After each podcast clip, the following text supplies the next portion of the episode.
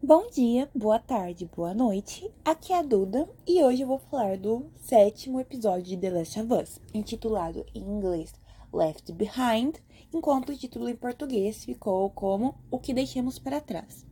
Ele tem a duração de 55 minutos, mas se a gente tirar os créditos tem em torno de 53 por aí.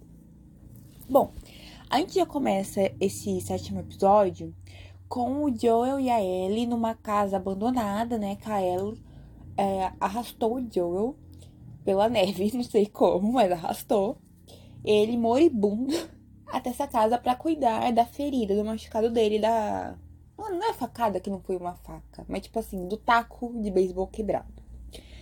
E a gente tá vendo ali todo o sofrimento, o Joel muito agonizante, tipo, uma cena bastante incômoda, porque dá pra sentir ali que a dor que ele tá sentindo, né? Que foi um machucado Agora eu não lembro se foi do lado, tipo assim, que tem o fígado, essas coisas. Mas enfim, foi um lado aí do corpo dele.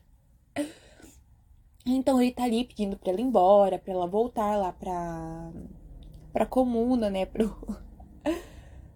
pro. pro, pro Tommy, né? Pra ir. Ou, ou ela ir pro Colorado, enfim. Ela ir onde estão os vagalumes pra ela continuar sem ele, pra deixar ele ali à mercê da morte, né? Porque ele tá ali totalmente perdendo força, né? Fraco, porque ele tá perdendo muito sangue. E a neve ali, o frio já contribui mais um pouco para agravar a dor que ele tá sentindo. Então, basicamente, ele iria ficar ali à mercê até o corpo dele não aguentar mais. Mas a El insiste, continua ali com ele, né? Tentando dar um jeito da de cuidar dessa ferida exposta, que quanto mais tempo a céu aberto, né? Que ela, que ela continua exposta, mais chance dele ter uma. acabar tendo uma bactéria, né? Uma infecção ali. Principalmente naquele. Ela cobrindo ele com, aquele, com, a jaqueta velha dele. Ai, gente, ela deve ter puro mofo, sujeira. Nunca viu uma água na vida, certeza. 50 tipos de bactérias diferentes. Mas enfim. Ele tem. Ele empurra ela, puxa ela assim primeiro. Primeiro ele puxa ela, né? Manda ela ir embora, ela voltar pro Tommy, né? Ou continuar o caminho dela. Aí ela dá uma pausa, assim, olha para ele e ela se levanta. Nesse momento, eu confesso que eu achei que ela iria, tipo assim, falar: ah, então você quer ficar aí sozinho, seu velho? Então que fique. E daí ela sobe ali uma, uma escadinha e vai abrir a porta. No que ela abre a porta, começa aí o flashback dela com 13 anos, né? Que não seria. Atualmente ela tá com 14. Ela ali na escola militar da Fedra, ela tá ali ouvindo uma musiquinha que eu não reconheci no Walkman. E tipo assim, dá pra ver que é uma coisa muito. Como posso dizer? Tipo. Parece que realmente ali eles não estão vivendo uma pandemia, né? Porque eles estão fazendo. As meninas, no caso, desse treinamento. Parece que eles estão num mundinho à parte que a Fedra é. O pessoal que trabalha com a Fedra, que faz parte do. Ali desse universo militarizado, parece que eles vivem um mundo à parte do que está acontecendo. Enquanto o pessoal é pobre, passa fome, não tem condição, a condição de vida é precaríssima, enfim, não tem acesso quase nada, e parece que eles estão vivendo um dia normal, como se nada tivesse como se nada tivesse acontecido, pandemia, nada rolou com o fungo Cordyceps. Daí comenta de uma amiga dela, a Riley, né? Que a Riley tava. É, a menina, que esqueci o nome dela agora. Hillary? Não, não lembro. Mas a, ela acaba tendo um desentendimento. Né? E ela vai parar ela senta, senta porrada, sem dó na menina, e vai parar numa sala de advertência, que eu creio seja eu o diretor ali responsável pelo setor de treinamento dos, dos próximos soldados, né? Dos cadetes. Eles estão ali conversando, dele fala que ela tem duas opções, né? Se ela quer continuar ali sendo. continuar desse tipo agressivo, peitando a menina.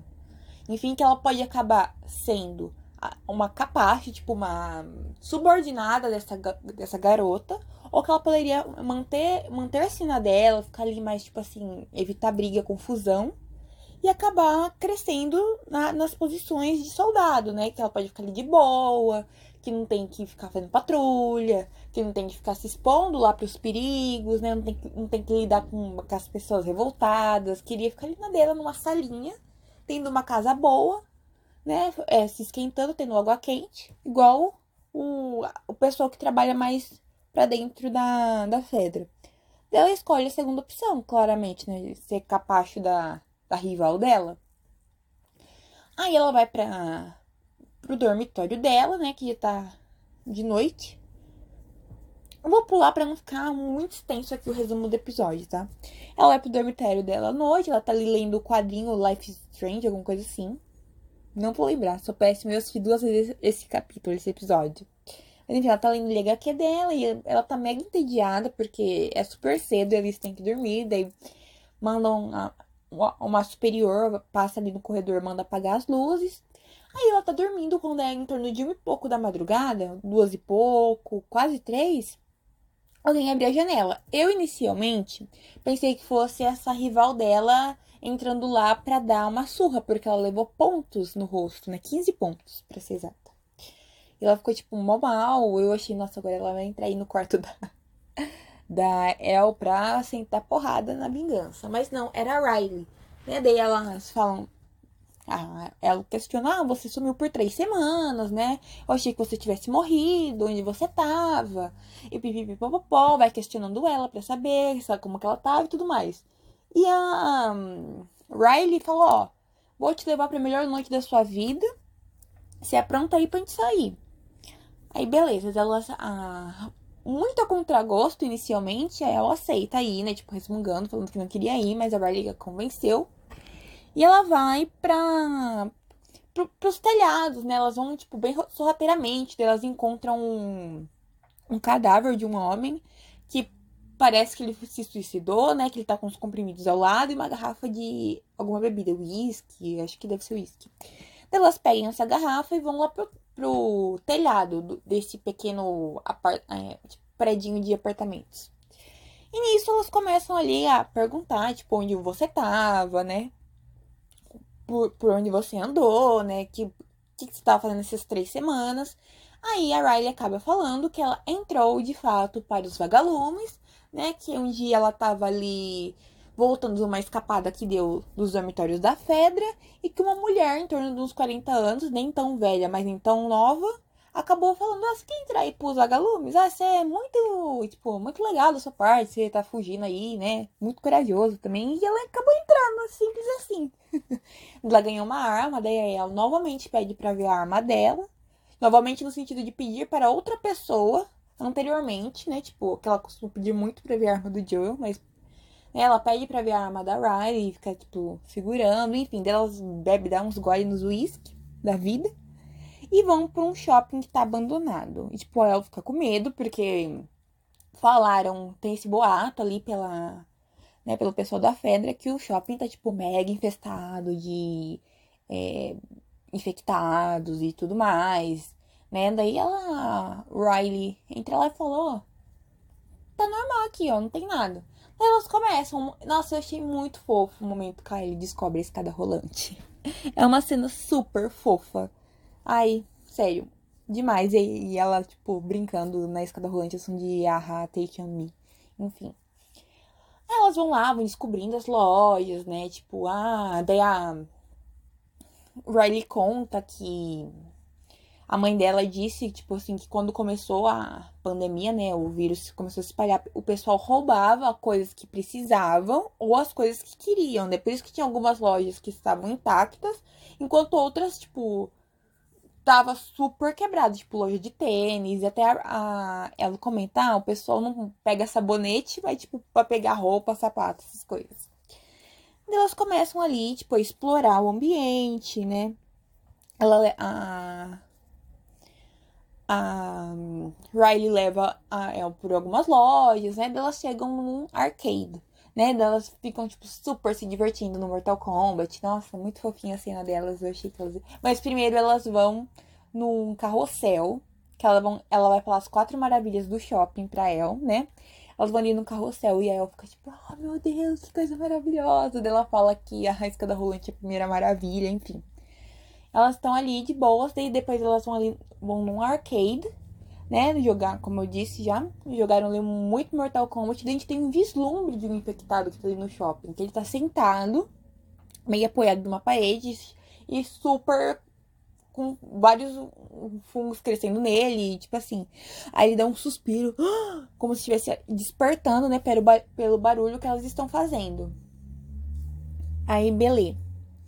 Elas estão ali se divertindo, pipipopopó, né?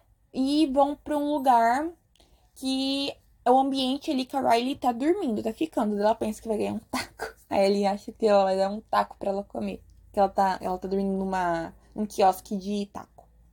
Aí a Riley dá o livrinho de piadas que ela mostra pro Joel no quarto episódio. Ai, meu Deus. Muito fofa essa cena. Elas estão ali conversando, né? A questão dos vagalumes. E a El encontra ali meio que um pequeno arsenal de bombas, né? Dela descobre, dela liga os pontos e fala: Não, você não me trouxe aqui porque você descobriu esse lugar. Você me trouxe aqui porque você tá de vigia. Né? Você não me trouxe aqui pra fazer uma surpresa para mim, que você encontrou e tudo mais. Elas começam a discutir. E a El fica, tipo, muito nervosa. Tipo, muito puta. E eu consigo entender esse lado dela. Né? Que ela tá, tipo, super magoada. E ela pega e simplesmente Daí tem, tipo assim, ela quer ir embora, ela sai dali do shopping, mas no meio do caminho ela desiste. Daí ela volta e acaba escutando uns gritinhos e sai correndo desesperada, achando que a Riley é em perigo e tudo mais. Eu também achei, confesso que eu achei que fosse a Riley em perigo, mas ela vai parar numa lojinha de conteúdo de Halloween, de fantasia, essas coisas. É, que vende fantasias e etc. Aí lá a Riley fala surpresa que esse era um dos lugares que ela queria levar a El, né? Se não tiver sentido a briga. Daí, tipo assim, elas conversam, ela fala que vai embora, né? Vai. Ah, não lembro exatamente pra onde ela vai. Denver. Alguma coisa assim, que ela vai, né, pra outra sede dos vagalumes e que aquela ali é a última noite dela ali em Boston, que ela vai vazar, né? E tudo mais. E elas ali conversam, né? Tipo, meio que se entendem momentaneamente, já que é a última vez delas, e tipo, começa outra cena super fofa que é elas dançando ao som da música que a Kayal tava no Walkman ouvindo no, na, na prime no primeiro take da lembrança dela. Aí tem uma hora que, tipo assim, elas estão ali dançando de máscaras, uma de lobisomem. A El com máscara de lobisomem e a Riley com máscara de palhaço. Aí o Tiri dá um beijo, tipo, um breve selinho na Riley, gente. Nesse momento. Eu tava derretida. Eu queria, não, Riley, porque eu já sabia o que ia acontecer com elas, né? Que não, Riley, pelo amor de Deus, não, Craig Mazin. Neil Druckmann, por favor, não faça isso. Não façam isso. Sério. Ah, eu tava muito triste. Aí, tipo, meio que aparece do nada o infectado, né? Esse infectado novo, que é o. Um, na verdade, são quatro estágios.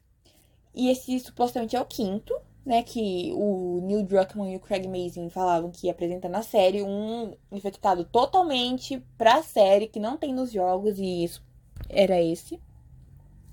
E eles começam a lutar, enfim. E aí ela acabou matando ele com o canivetinho.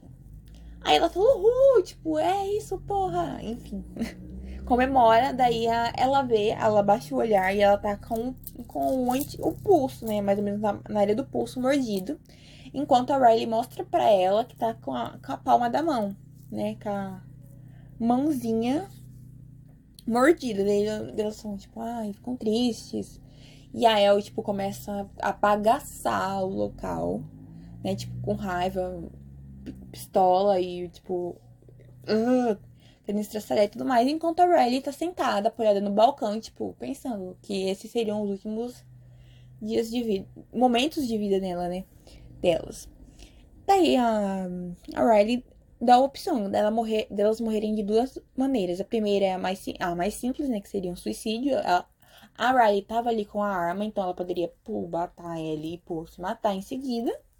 Ou elas poderiam ficar ali e enlouquecer juntos do rito romântico. Aí simplesmente elas ficam sentadinhas ali, uma olhando pro rosto da outra. Aí volta pro presente com Ellie e Joel. E ela fica, tipo, desesperada, daí começa a procurar coisas, tipo, remédios, né? Alguma coisa para ajudar o Joel e encontra na cozinha uma linha de costura com uma, uma, uma linha de costura preta com uma agulha. Gente, que lá o puro suco do tétano. Ela vai lá e começa a costurar o Joel e acaba o episódio né? Teve críticas que eu ouvi que as pessoas falaram, ah, que esse episódio é, não andou com a história. Ai, porque nesse episódio, assim como no, no quarto, ficou parado. Os, os dois episódios mais, assim, decaídos da série, né? O, enfim. Pra mim, eu sou suspeita para falar de The Last of Us, porque essa tá sendo uma das melhores experiências de série que eu tive na minha vida. Pode entrar aí, tipo, Modern Family, é, Game of Thrones, House of the Dragon, e She-Hulk e The, the Mandalorian. Que são as cinco séries que, tipo assim, eu mais surtei assistindo, que eu acordava de madrugada. Tipo, no caso das séries do, do Disney Plus, tipo She-Hulk e The Mandalorian, eu acordava, eu ficava acordada até 5 horas da manhã, 4 horas da manhã, que era, que era a hora que liberavam, né? Falando nisso, já voltou hoje, The Mandalorian, que a gente vai fazer um cast sobre, mas eu vou ver com o Bruno se vai seguir o estilo de The Last of Us, cada episódio comentado, se vai ser a temporada toda comentada em um cast só. Mas enfim, voltando pro principal. Então, essas são séries que me marcaram bastante. The Last of Us tá ali, pra mim, uma das melhores séries que eu já assisti. Porque é uma série que passa drama, que passa, tipo assim, ação, que o pessoal fica cobrando. Só que, gente, é uma série de drama. O foco ali é a jornada dos personagens e, e, a conexão e ligação entre eles. Então, assim, cenas de ações é um de mínimo. Você quer assistir filmes, é, cenas de ação? Assiste Mercenários, é, Velozes Furiosos, entendeu? Algum filme com o Jason Statham com o Sylvester Stallone, até com o Sylvester Stallone, Creed, Rock, enfim, outros aí tem a parte do drama como principal enfoque. Mas enfim, já sabia que os nerdolas ia cair em cima por conta do, do romance entre Riley e El, então nem vou comentar essa parte, porque enfim, é, é chovendo molhado, entendeu? Mas assim, eu adorei esse episódio. Não, Tipo assim, precisa andar com a narrativa? Precisa. Só que você trazer o passado dos personagens já é uma forma de você caminhar narrativamente pra frente, entendeu? É você mostrar como que era a El antes de conhecer o Joel. E o que levou ela àquele momento que ela tá, tipo, tentando a todo custo achar alguma coisa para salvá-lo, né? Porque ela já perdeu uma pessoa extremamente querida, que era a Riley. Então, assim, eu achei um episódio mega emocionante, super delicado, sensível, assim, de uma leveza que, assim, só The Last of Us mesmo. E, eu não tenho defeitos para colocar. O único defeito é que é curto, queria mais. e teve pouco Pedro Pascal. Só isso. Mas assim, no geral, foi um episódio incrível que a Bella Ramsey entregou de atuação ali perfeitamente. Foi como a Isabela Boscov falou que se pudesse ter Oscar para séries, a Bella Ramsey já teria ganhado nessa temporada, porque ela tá excelente. Ela tá assim, tão entregue a personagem que você sente como se não fosse ali uma atriz, fosse realmente a personagem viva, né? Não tivesse interpretada, interpretada por outra pessoa, que ela realmente fosse nasceu ali. Então assim, eu não tenho nenhuma queixa para fazer. Pelo contrário, é só elogios, trilha sonora, o roteiro. Pra mim é de uma delicadeza, de uma coisa sensível, uma sensibilidade extrema do Neil Druckmann, que ele é o roteirista desse episódio. Então é uma coisa assim sutil, leve, que você vai sofrer. Neil Druckmann avisa que vai ter tortura psicológica no próximo episódio, é basicamente isso.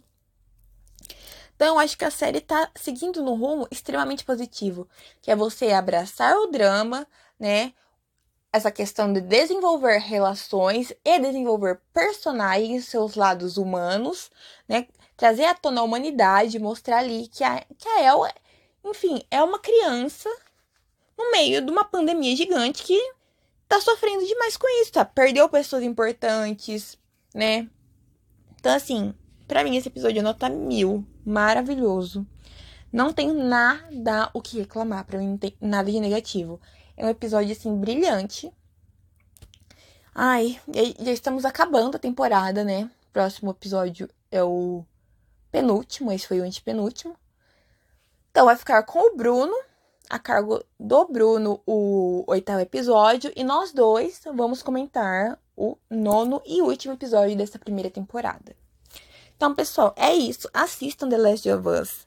Sim, assistam de coração aberto porque vocês vão chorar, vocês vão sofrer. É, é sobre isso. Então, assim, assistam a série. Criem suas próprias opiniões. Não é porque fulano, ciclano e beltrano não gostaram do episódio que você também tem que passar a ver com o olhar deles. Pelo contrário, é a sua visão. Se você gostou, ótimo. Se você não gostou, que pena, porque esse episódio é maravilhoso. E é isso. Um beijão. E até o último episódio, né? Porque o próximo é do Bruno. Então, até o nono episódio. Pra, pra mais choro, tristeza e Pedro Pascal. É isso, pessoal. Até mais.